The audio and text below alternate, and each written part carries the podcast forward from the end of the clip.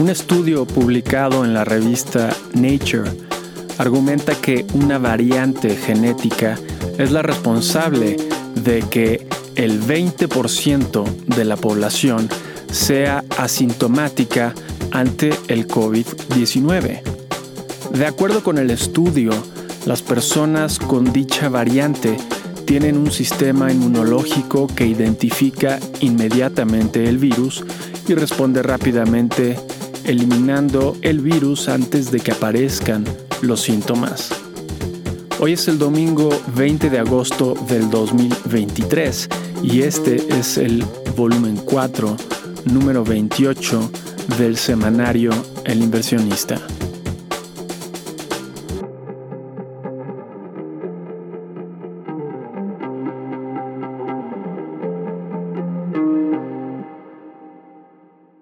Esta semana transcurrieron dos debates entre los precandidatos a la presidencia de la alianza opositora en México.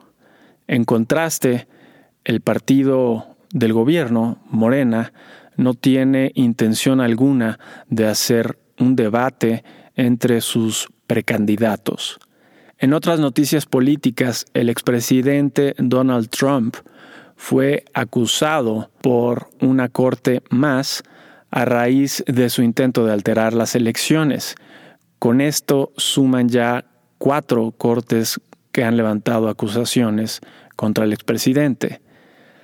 Argentina fue objeto de atención por la victoria de un candidato independiente, un economista de sesgo libertario, de nombre Javier Milei, son economistas libertarios los que piensan que el gobierno debe ser de un tamaño mínimo y con el único propósito de mantener el Estado de Derecho. Las promesas de mi ley, que incluyen dolarizar Argentina, aceleraron la depreciación del peso argentino.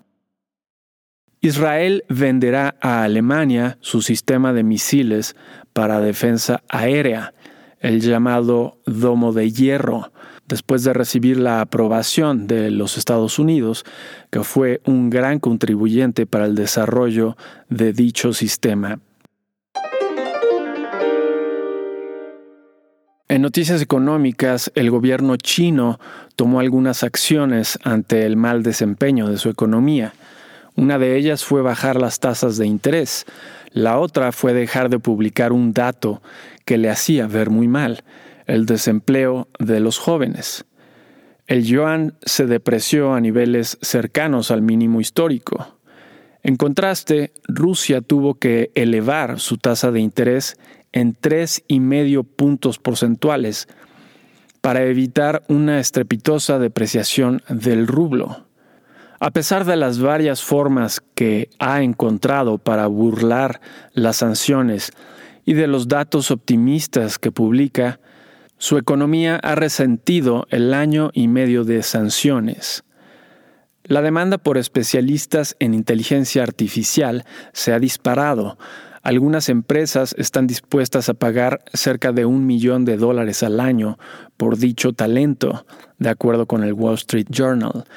Arabia Saudita y Emiratos Árabes han comprado miles de unidades para el desarrollo de inteligencia artificial. Arabia Saudita gastó 120 millones de dólares para comprar 3.000 de estas unidades de la empresa Nvidia, que se especializa en dicho hardware. Ambos países desean ser líderes en el campo. Y en Estados Unidos, las horas de televisión que ven las personas fueron por primera vez menos a las de plataformas de streaming, una muestra de la velocidad a la que dicha economía experimenta los cambios tecnológicos. En noticias empresariales, Unilever, Siemens y la naviera Maersk son algunas de las empresas que ya están utilizando inteligencia artificial para manejar sus cadenas de suministro. Intercontinental Exchange, tenedora de bolsas de valores, derivados y más, incluyendo la Bolsa de Nueva York, ahora compró por 120 mil millones de dólares una empresa especialista de software para la industria de hipotecas. Intercontinental Exchange es dueña de buena parte de la infraestructura financiera de los Estados Unidos.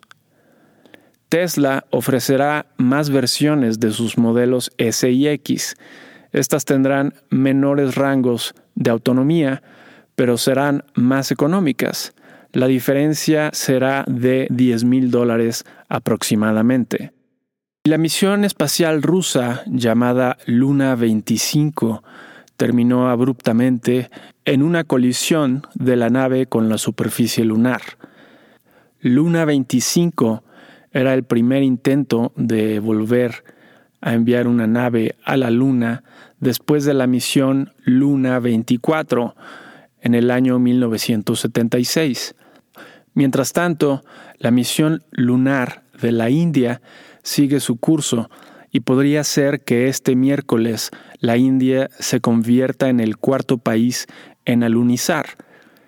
Solo Rusia, Estados Unidos y China lo han logrado hasta ahora.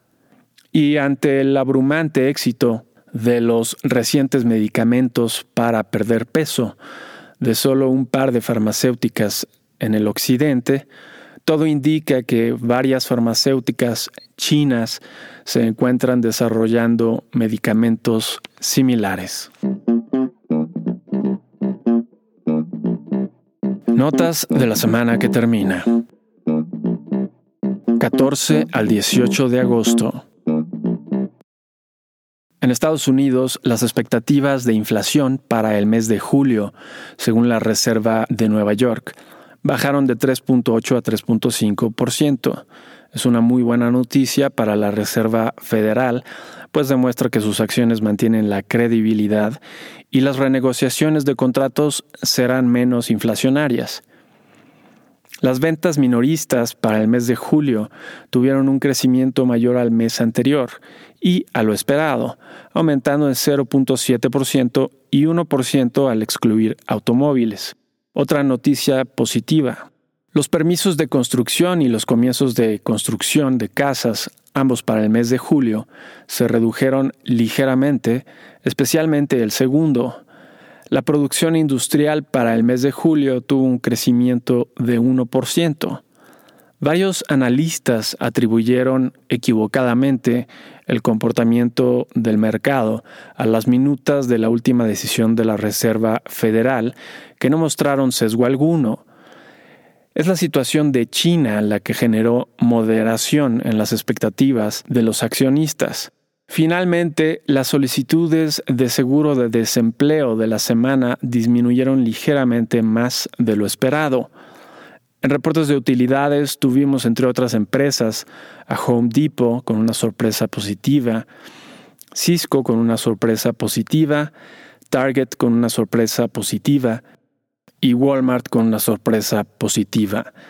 El 51% de las 299 sorpresas fueron positivas, una semana muy mediocre en reportes de utilidades. Con respecto a la semana pasada, el índice Standard Poor's 500 de la bolsa estadounidense retrocedió 2.11%. El petróleo West Texas Intermediate bajó de 83.19 dólares el barril a 81.40 dólares el barril. Y el oro subió de 1.912 dólares la onza a 1.918 dólares la onza. En México, la encuesta mensual de la industria manufacturera para el mes de junio mostró ligeras ganancias en las horas trabajadas y los salarios. El preliminar de la actividad económica para el mes de julio prevé un crecimiento anual de 3.4%. El valor mensual lo tendremos cuando se publique el dato final. Las ventas minoristas para el mes de junio sorprendieron con un crecimiento de 2.3% en vez del 0.9% esperado. Con respecto a la semana pasada, el índice de precios y cotizaciones de la Bolsa Mexicana de Valores permaneció prácticamente igual y el tipo de cambio subió de 16.98 pesos por dólar a 17.03 pesos por dólar. ¿Qué podemos esperar para la semana entrante? 21 al 25 de agosto. En Estados Unidos, el martes tendremos las ventas de casas existentes para el mes de julio, el miércoles tendremos las ventas de nuevas casas para el mes de julio. El jueves tendremos las órdenes de bienes duraderos para el mes de julio y las solicitudes de seguro de desempleo de la semana. Los mercados pondrán atención a la reunión de banqueros centrales en Jackson Hole, Estados Unidos, jueves, viernes y sábado. Finalmente, el viernes tendremos la confianza del consumidor para el mes de agosto, según la Universidad de Michigan. En reportes de utilidades tendremos entre otras empresas Asum, Lowe's, Nvidia y Autodesk. En México será una semana muy tranquila. El lunes tendremos datos de la industria minero-metalúrgica para el mes de junio. Ese mismo día tendremos datos de la industria manufacturera, maquiladora y de servicios de exportación para el mes de junio. El martes tendremos la encuesta a empresas constructoras para el mes de junio. Finalmente, el jueves tendremos las minutas de la última decisión de política monetaria del Banco de México. Tips. Es natural que los problemas de China y las medidas que tomó, dejar de publicar una de las cifras de desempleo y bajar la tasa de interés, aplaquen a los mercados. Algunas empresas estadounidenses tendrán menores ventas, DuPont, Dow y Caterpillar, por ejemplo. Como lo comentamos recientemente, China tiene las herramientas para mantener su economía fuera de una recesión. Aún y si su crecimiento termina siendo nulo, el resto del mundo seguirá creciendo. Mantenemos nuestra postura sobre invertir en papel del gobierno mexicano o en acciones estadounidenses con miras a un largo plazo.